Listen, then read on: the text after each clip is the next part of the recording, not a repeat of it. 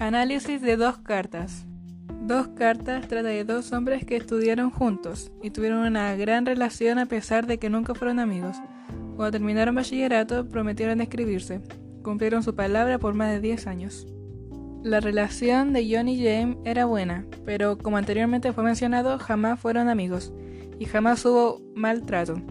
La única causa por la cual no eran amigos es que eran desiguales. O al menos ese es mi punto de vista, como el chileno que lleva un sándwich al inglés o mandarse cartas una vez al año. La anécdota del chancho inspirado llevó a John a pensar en lo que hace su padre al jubilarse, y en qué era el que ya no se siente a gusto en el país que nació y en los otros que ha desvitado temporalmente.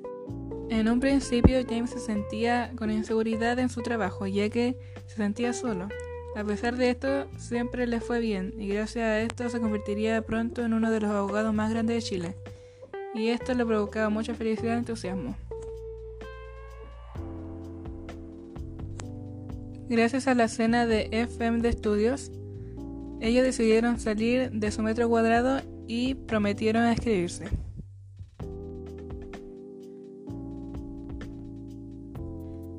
Mis razones por las cuales menciono que ambos protagonistas no son más que conocidos es porque no tenían la actitudes que tendrían amigos, según mi punto de vista.